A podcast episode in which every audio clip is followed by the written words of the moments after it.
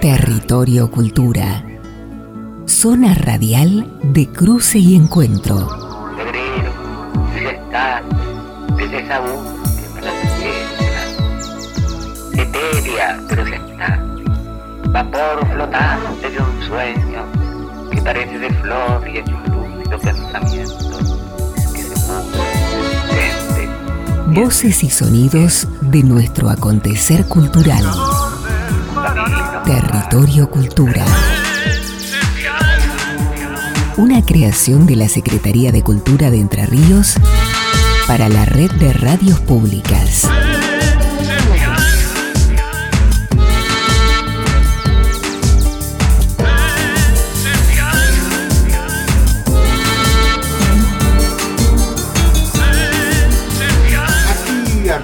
Con el programa número 14, alias El Borracho, de Territorio Cultura. ¿Qué tal, Fernanda Dambrine? ¿Cómo estás? Hola, ¿cómo estás, Gabriel? Bien, qué gusto compartir toda esta magia del teatro, el cine, la música, que nos hace tan bien y que lo necesitamos. Así es, y vamos a tener un programa bastante picadito, vamos a pasar de las artes audiovisuales a la escultura y la pintura, y de ahí nos vamos a meter con este, una librería especial que hay aquí en la ciudad de Paraná. Novedoso, totalmente novedoso para nosotros. Sí, sí, sí, todo gracias a la magia de, Sebastián y Clara. Sebastián Céspedes, que es la personita que edita y opera técnicamente este territorio cultura, Gabriel Cosoy en la conducción, Clara Cosoy en la producción, que nos atiende muy bien, con cafecito incluido. Bueno, mi nombre es Fernanda Dambrini y para mí es una alegría compartir con ustedes. Aprendo mucho también, ¿eh? Qué bueno, qué bueno. bueno, allá vamos con el vamos Choborra, ¿no? El programa número 14. En Territorio Cultura, entrevista. Bien, estamos en comunicación con una realizadora audiovisual, guionista, directora, productora, se animó a actuar, sigue estudiando diversas carreras en formación permanente, una joven eh, paranaense, una joven entrerriana, que además este año ha tenido la posibilidad de recibir algún tipo de reconocimiento por un corto que, de animación. Estamos hablando con Eliana Di Giovanni. ¿Qué tal, Eliana? Aquí Fernanda Dambrine y Gabriel Cosoy te saludan. Hola, ¿cómo están, Gabriel, Fernanda? Gracias por invitarme.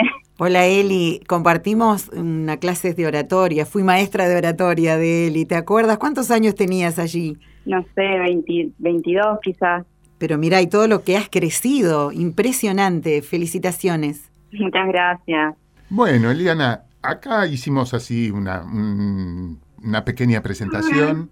Este, y quería saber esta última noticia que fue de este año, si no me equivoco, de que se presentaron, o un concurso, no sé bien, vos me explicarás, ¿qué tiene que ver con cortos de animación? ¿Es así o estoy diciendo cualquiera? No, no, es Tal cual. Este año con mis compañeras de Paraná eh, nos presentamos a un concurso para hacer un corto de animación. Ajá. Y al INCA, al Instituto Nacional de Cine. Y tuvimos la suerte de que, bueno, salimos seleccionadas y ya estamos en plena producción del, del corto. Qué bueno, qué bueno. Y contanos un poco esta experiencia de hacer animación. ¿Es tu primera vez? ¿Ya has hecho cosas al respecto? Yo como mm, realizadora audiovisual suelo estar en el área de producción y para recibirme, mis compañeras me invitaron a ser la productora de una animación. Fue mi primera experiencia, que nos fue muy bien. Hicimos un corto que se llama Anaí, que tiene que ver con una temática ambiental, es un mundo distópico donde el agua está absolutamente contaminada. y una madre y su hija ¿eh? luchan, ¿sí? ¿Qué, qué, una madre Perdón, sí.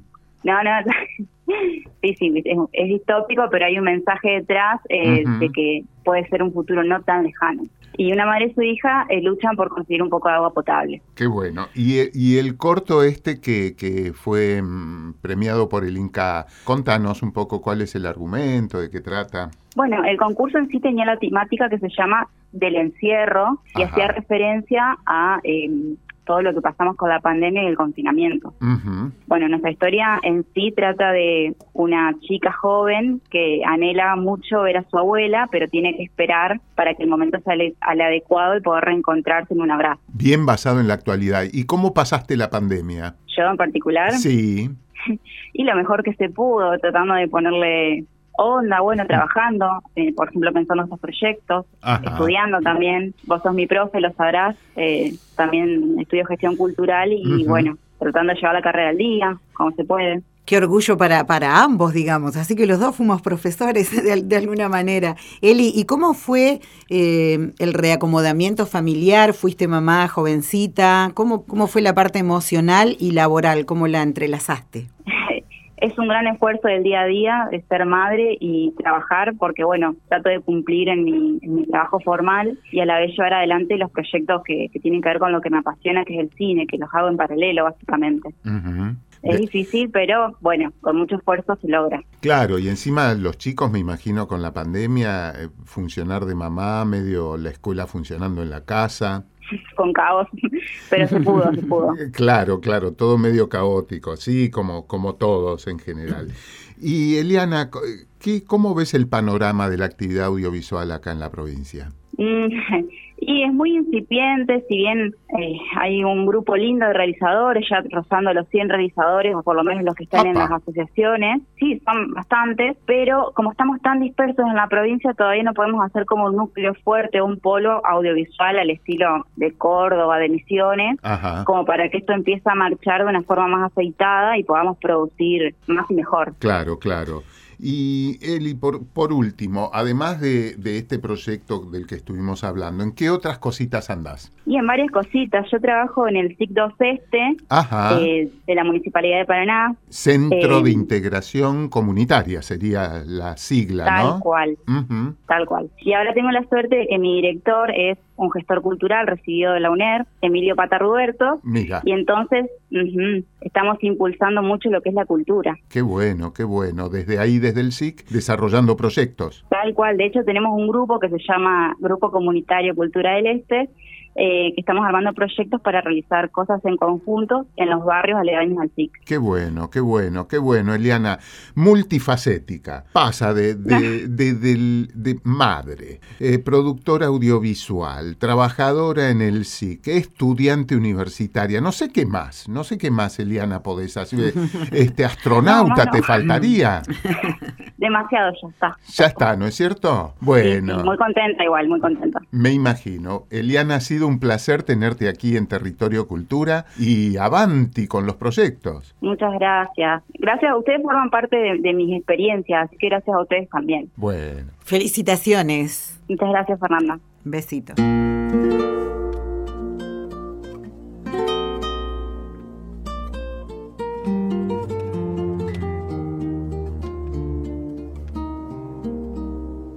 mirando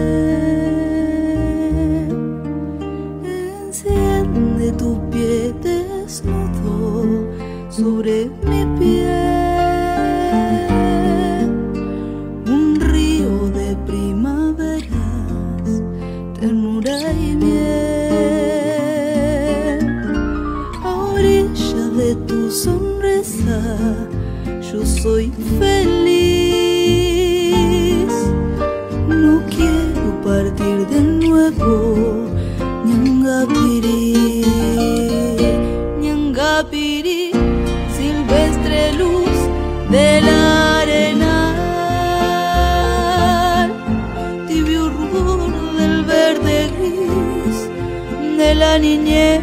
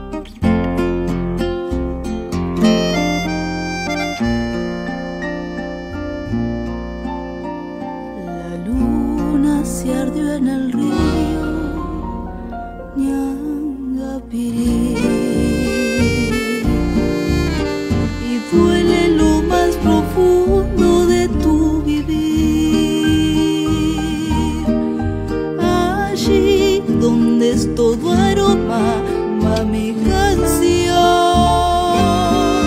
A darle a tu entraña un beso, ñanga piri. Orilla de tu sonrisa, hallé un país de pájaros florecidos, ñanga. Nyangapiri silvestre luz de la arena,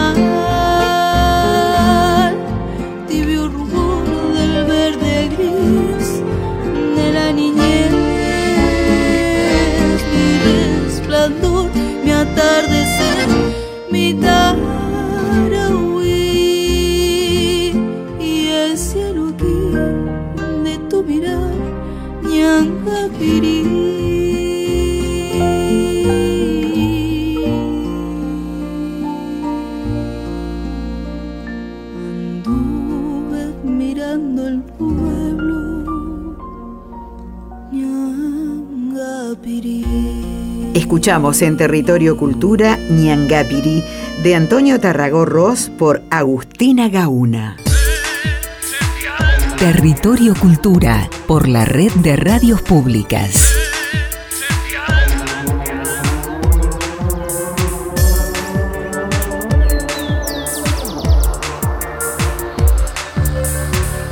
En la continuidad de Territorio Cultura y gracias a las gestiones del Consejo Provincial de Cultura, vamos a hablar con Roxana Mercado de la ciudad de Diamante. Ella es escultora, se dedica a la pintura también.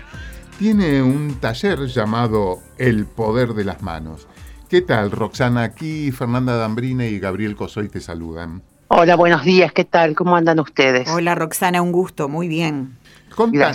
Contanos, Roxana, ¿cómo, ¿cómo es esto de dedicarte a la escultura y a la pintura? ¿Hay alguna que te interese más? Mira, eh, yo en realidad me especialicé en escultura, Ajá. pero básicamente me estoy dedicando mucho a lo que es pintura.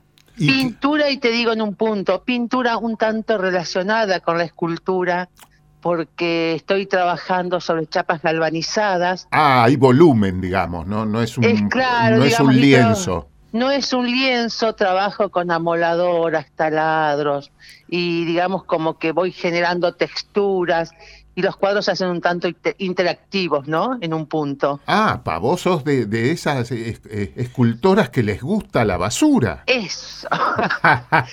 Básicamente podríamos decir que sí. que un poco el arte tiene que ver eh, con eso, ¿no? Aquello que por ahí este, no tiene un valor de uso y que se considera un desperdicio se transforma en un objeto artístico, ¿no? Vos sabés que sí, en realidad, digamos, empecé bastante con chatarra y últimamente estoy muy vaga y voy y compro las chapas lindas. y- Ah, pero de igual manera, eh, viste como que siempre tiene ese dejo de, del 3D, de la dimensión, mis trabajos, así que, que podría decir que sí, pero igual, soy una acumuladora compulsiva de chatarra.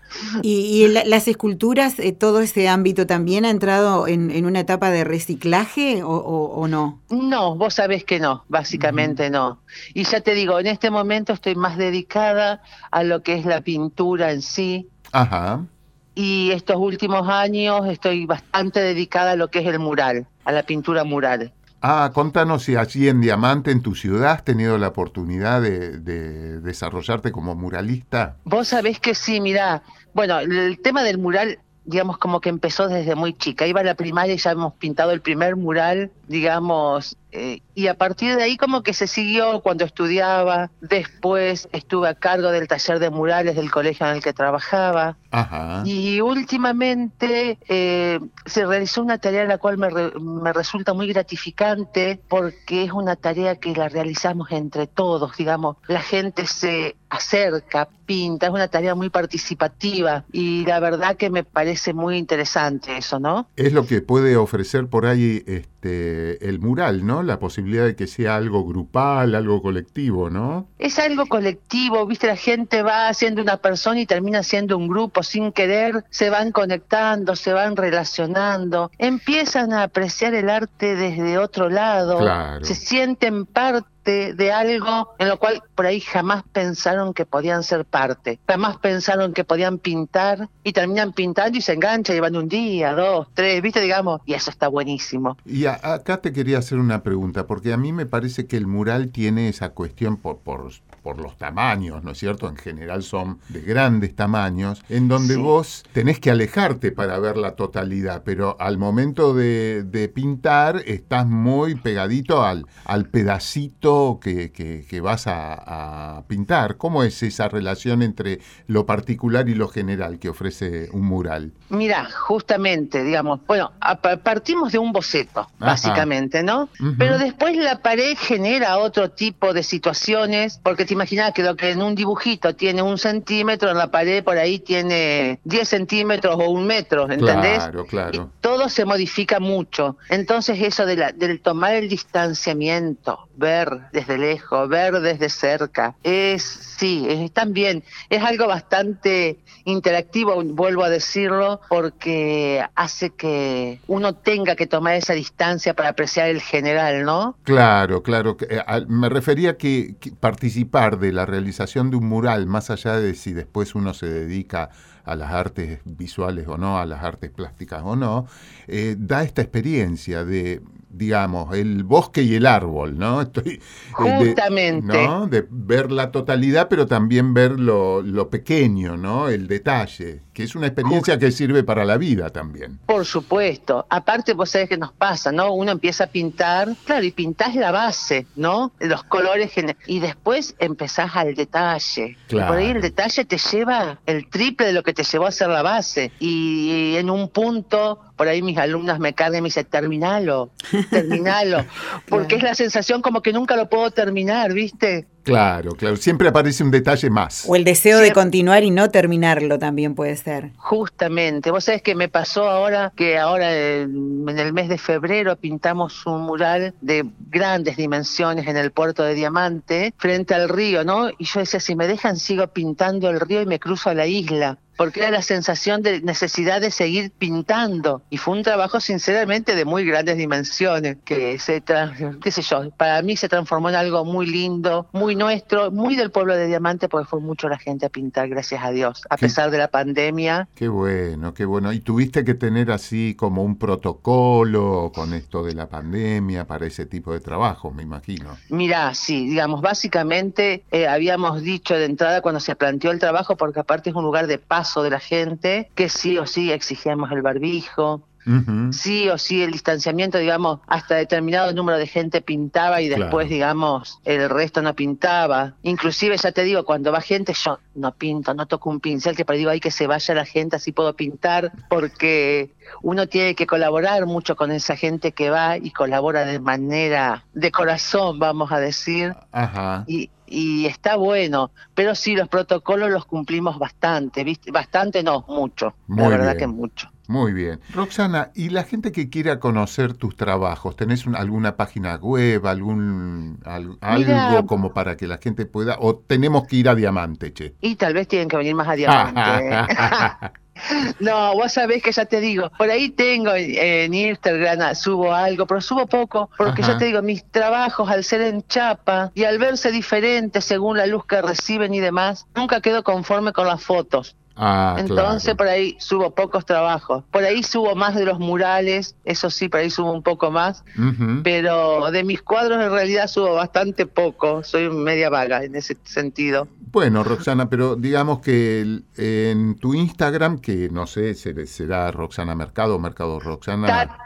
Tati Mercado. Tati Mercado. Tati, Mercado 10 con el número. Ajá. 10 es el apellido de mi mamá en realidad, pero bueno, está puesto con número. Tati Mercado 10. Perfecto. Para los que les interese ver tu producción, ya saben entonces dónde hacerlo. Ahí pueden hacerlo perfectamente. Muy bien, Roxana. ¿Y proyectos, novedades, futuros? proyecto. Eh, hace poco tiempo terminé otro mural en el Centro Cultural Strobel. Ah, qué eh, bien. Sí, ellos tienen un merendero. Ajá. En realidad tienen una murga vamos a decir así. De la murga se desprendió el merendero y hace unos meses atrás me solicitaron que querían hacer algo en los cuales los niños, porque es una murga infantil, se sintieran identificados con la murga. Entonces pintamos en todo lo que es el frente del centro cultural un mural de la murga Amigachitos, que es la murga de ellos, y en la cual están todos los integrantes de la murga, el bastonero, los músicos,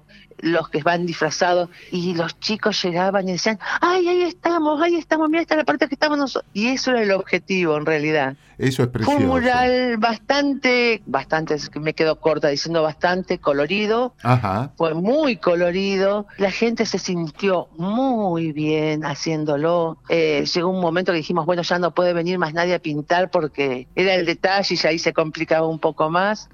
Y quedaron muy satisfechos con el tema. De hecho, ahora la gente, otro grupo de Stroller me está pidiendo que le pinte otro mural. Así que bueno, en esta semana tengo una charla con ellos y ya tengo otro trabajo realizado, ya está el boceto realizado, tengo que, tenemos que esperar la aprobación. No quiero decir dónde es hasta que no me lo aprueben. Está muy bien. Pero, pero es un trabajo muy lindo e interesante que en realidad se va a ver mucho también. Qué bueno, qué bueno, Roxana, esta especialidad del muralismo que tiene una tradición en nuestra Latinoamérica, una tradición política, una tradición popular, esto que vos contás de que son experiencias este, comunitarias y que también a, a los pequeños, podríamos decir, los pequeños héroes de nuestra cotidianidad, como te referías a los chicos de la murga. Ha sido un placer charlar contigo, Roxana. ¿eh? Muchísimas gracias a ustedes por tenerme en cuenta y la verdad que agradezco que hagan nuestro espacio, sobre todo las artes plásticas, que por ahí quedan un poquito relegadas a veces del común.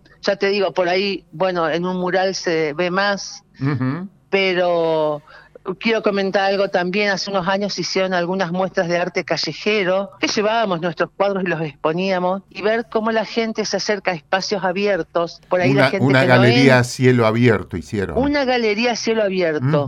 Eh, la gente no tiene el hábito de entrar a museos, a galerías, y por ahí este tipo de experiencias al aire libre hace que la gente se acerque y vea cosas que no las ve de otra manera. Y la verdad que está bueno que la gente se acerque al arte porque empiezan a apreciar el arte plástico desde otro punto de vista y desde otra manera. Sí, de una manera más humana, menos rimbombante, más, más, más cercana a, a la vida cotidiana. Más cercana y eso de pedirte, ¿me puedo sacar una foto con el cuadro? Y vos decís, sí, por favor, ¿viste? Digamos, hace que uno se sienta también un poco más parte y se acerque más a lo que es el- la gente en común, que por ahí no entra a un espacio cerrado, ¿no? Buenísimo, Roxana. Un placer charlar contigo aquí en Territorio Cultura. Gracias a ustedes por comunicarse.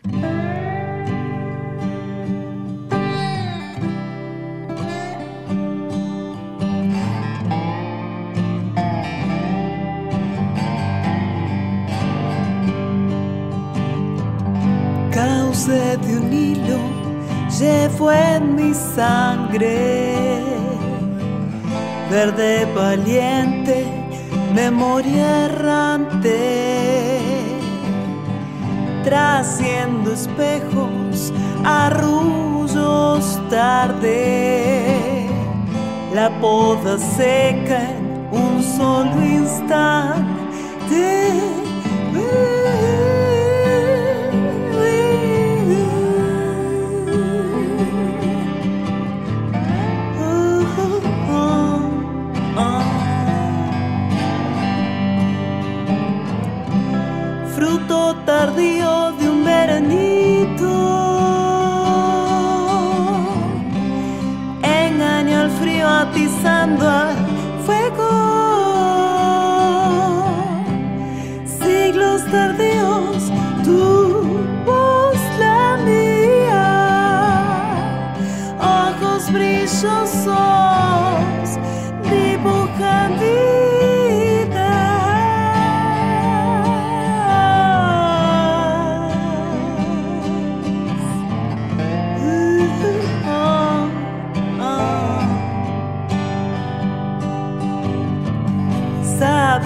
La tierra de río y barro, de piedra y cielo, camino largo.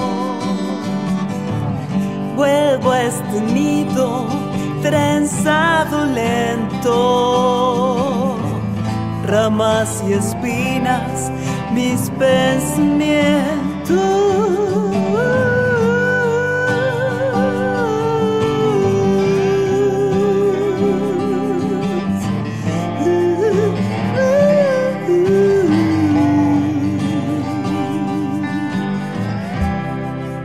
Su quedo, prefiere amarte. Música espera, cuenco, danza.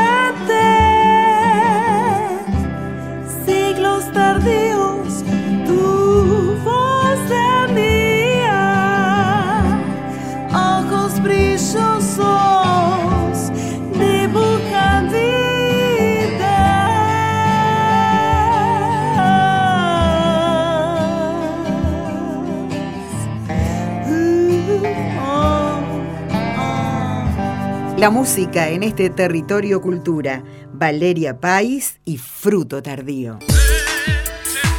Ya volvemos con más territorio cultura.